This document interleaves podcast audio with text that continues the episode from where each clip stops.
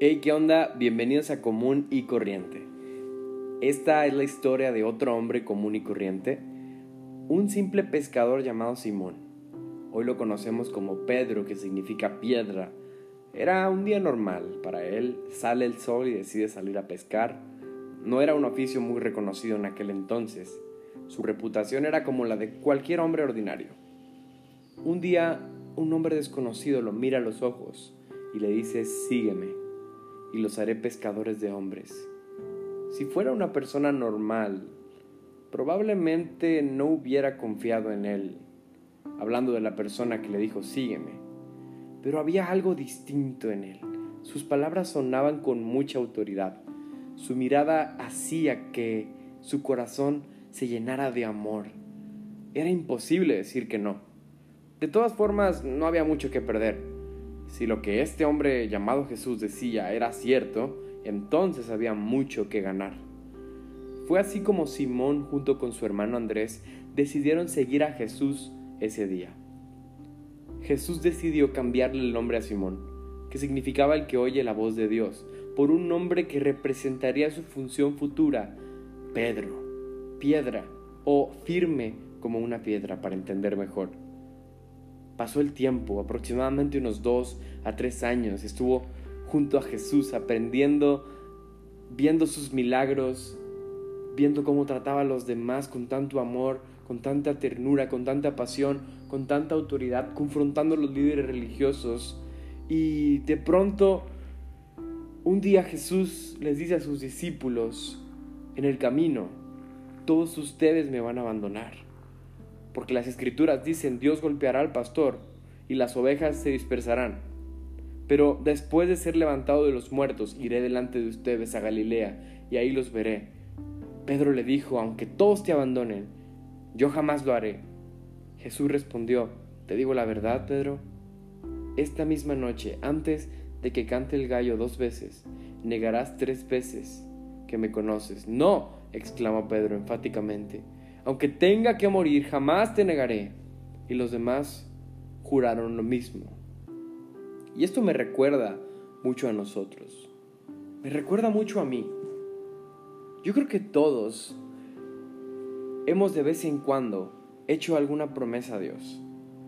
Promesas que no hemos cumplido. Tal vez estabas en aprietos, tal vez estabas pasando por un momento difícil, una situación crítica, y, de, repente se te ocurrió la grandiosa idea, o se nos ocurrió la grandiosa idea de decir, Dios, si me libras de esta, te prometo que voy a hacer X cosa, ¿no? O sea, y tú defines ahí una promesa con Dios. Y pasa el tiempo y no cumples tu promesa o fallas, no mantienes tu promesa durante todo el tiempo. Y algo similar le, le pasó a Pedro.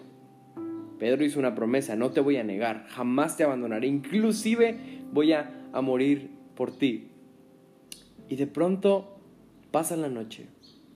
Jesús sube a orar al huerto del Getsemaní. Le pide a sus discípulos que se queden orando con él. Y de pronto vuelve Jesús y ve a sus discípulos quedándose dormidos. Pues sí, eran las altas horas de la madrugada, pero Jesús estaba por ser arrestado porque la traición de Judas ya estaba hecha. Y lo único que quería Jesús es que sus amigos más íntimos estuvieran con él orando. Y se quedaron dormidos, incluyendo a Pedro. Y ahí vemos desde ahí vemos ese momento cuando se empieza a, fracturar la promesa, ¿no? Que yo siempre estaré contigo. Y desde ese momento ya empezó a fallar Pedro. Y pasa la noche. Y de pronto Judas viene con los eh, guardias de, de, del sumo sacerdote arrestan a Jesús. Yo creo que el corazón de Pedro se llena de temor y de coraje a la vez y, reacciona de una manera violenta. Le corta la oreja a Malco, uno de los guardias eh, del templo, ah, y, Jesús restaura esa oreja. Y, pues es difícil ver a tu maestro siendo arrestado, ver al que pasaste dos o tres años con él ser arrestado. Pero Jesús es Dios. Jesús no necesitaba que sus discípulos lo cuidaran de pronto vemos que personas se acercan con Pedro y le dicen, tú eres uno de esos discípulos que se juntaba con Jesús. Y él dice, no, no es cierto. Y por segunda vez sucede lo mismo.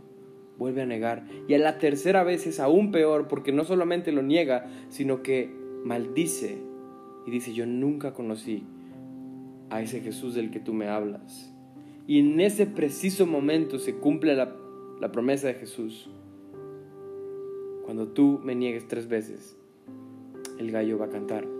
Y se escuchó un gallo, el gallo cantó. Y en ese momento Jesús ve a los ojos a Pedro y Pedro recordó lo que Jesús le había dicho. Y en ese momento Pedro sintió la peor vergüenza de su vida. Y fue tanto su dolor que lloró amargamente durante toda la noche. Imagina el momento, imagina ser Pedro, imagina traicionar a tu maestro. Y no solo eso, sino que él se dé cuenta y que te vea los ojos en el momento de la traición. Para cualquiera de nosotros la historia puede terminar aquí, pero no sucedió así. Pedro tal vez se fue a su casa triste, Jesús muere el viernes eh, y pasa viernes, sábado, y tal vez Pedro estaba aún triste. Y el tercer día Jesús resucita el domingo y se aparece a sus discípulos en medio de, una casa y, lo primero que él les dice es shalom, que significa paz a vosotros. Y es interesante que Jesús no, no entra a la casa con, con, reclamos, no empieza a decirles por qué se esconden o por qué, por qué me negaste, Pedro. Él llega y le dice shalom. Y ese cuidado y gracia que Jesús derrama es el cuidado que tiene para ti y para mí. Tal vez tú y yo hemos roto algunas promesas, pero Jesús no viene y te señala y te dice esas promesas no las estás cumpliendo. Él viene y se acerca contigo y te dice, Shalom, sea paz contigo. ¿Por qué? Porque Él ya cargó esas promesas que tú no has cumplido en la cruz. Él ya cargó tu culpa, Él ya cargó tu vergüenza y mi vergüenza. Y entonces le da la oportunidad a Pedro de ser restaurado,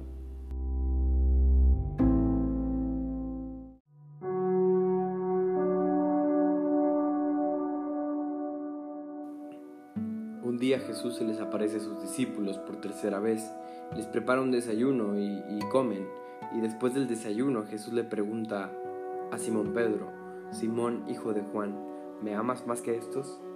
Sí, Señor, contestó Pedro, tú sabes que te quiero. Entonces alimenta mis corderos, le dijo Jesús. Jesús repitió la misma pregunta, Simón hijo de Juan, ¿me amas? Sí, Señor, dijo Pedro, tú sabes que te quiero. Entonces cuida de mis ovejas, dijo Jesús. Le preguntó por tercera vez Simón, hijo de Juan, ¿me quieres?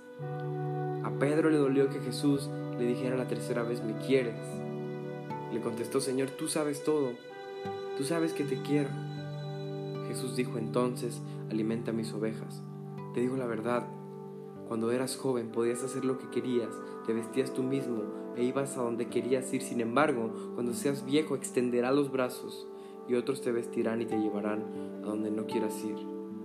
Jesús dijo eso para darle a conocer el tipo de muerte con la que Pedro glorificaría a Dios. Entonces Jesús le dijo, sígueme. ¡Wow! Esto que acabamos de ver es la escena donde Jesús le da la segunda oportunidad a Pedro de seguirlo. Sí, sabemos que Pedro negó tres veces a Jesús, pero Jesús le pregunta tres veces que si lo ama para restaurarlo. Pedro aún está muy avergonzado por lo que sucede, pero Jesús le da una tarea importante, apacienta a mis ovejas, cuida a mis ovejas. Y, Pedro se convierte a partir de ese momento en el primer pastor de la iglesia primitiva, por, llamarlo de alguna manera. Pedro en el Pentecostés, después de que el Espíritu Santo viene sobre la iglesia, eh, da un mensaje eh, y por, por, la gracia de Dios por, y por su espíritu a través de Pedro, la gente se convierte y se convirtieron como 3.000 personas en la primera predicación pública de Pedro. Y vemos cómo Pedro inicia su ministerio eh, tomado de la mano de Dios y de la gracia de Dios, y cómo Pedro va siendo restaurado hasta que el día de su muerte le dará gloria a Dios también. A Pedro lo crucificaron, pero él dijo, yo no quiero morir como mi maestro, no soy digno. Y pidió que lo crucificaran de cabeza. Y así fue. Entonces Pedro se convirtió en un mártir y tuvo la oportunidad de ser restaurado. Amigo, amiga que me estás escuchando, Dios te da la oportunidad de ser restaurado o restaurada. La cura para la culpa es el perdón y el perdón está ahí. Desde hace dos mil años Jesús te dio su perdón. Lo que tienes que hacer es poner tu fe en Él, arrepentirte de tu manera de vivir y seguirlo, aunque sea la segunda vez que decides seguirlo o la tercera vez que decides seguirlo, pero síguelo, sin marcha atrás, síguelo hasta el último día de tu vida.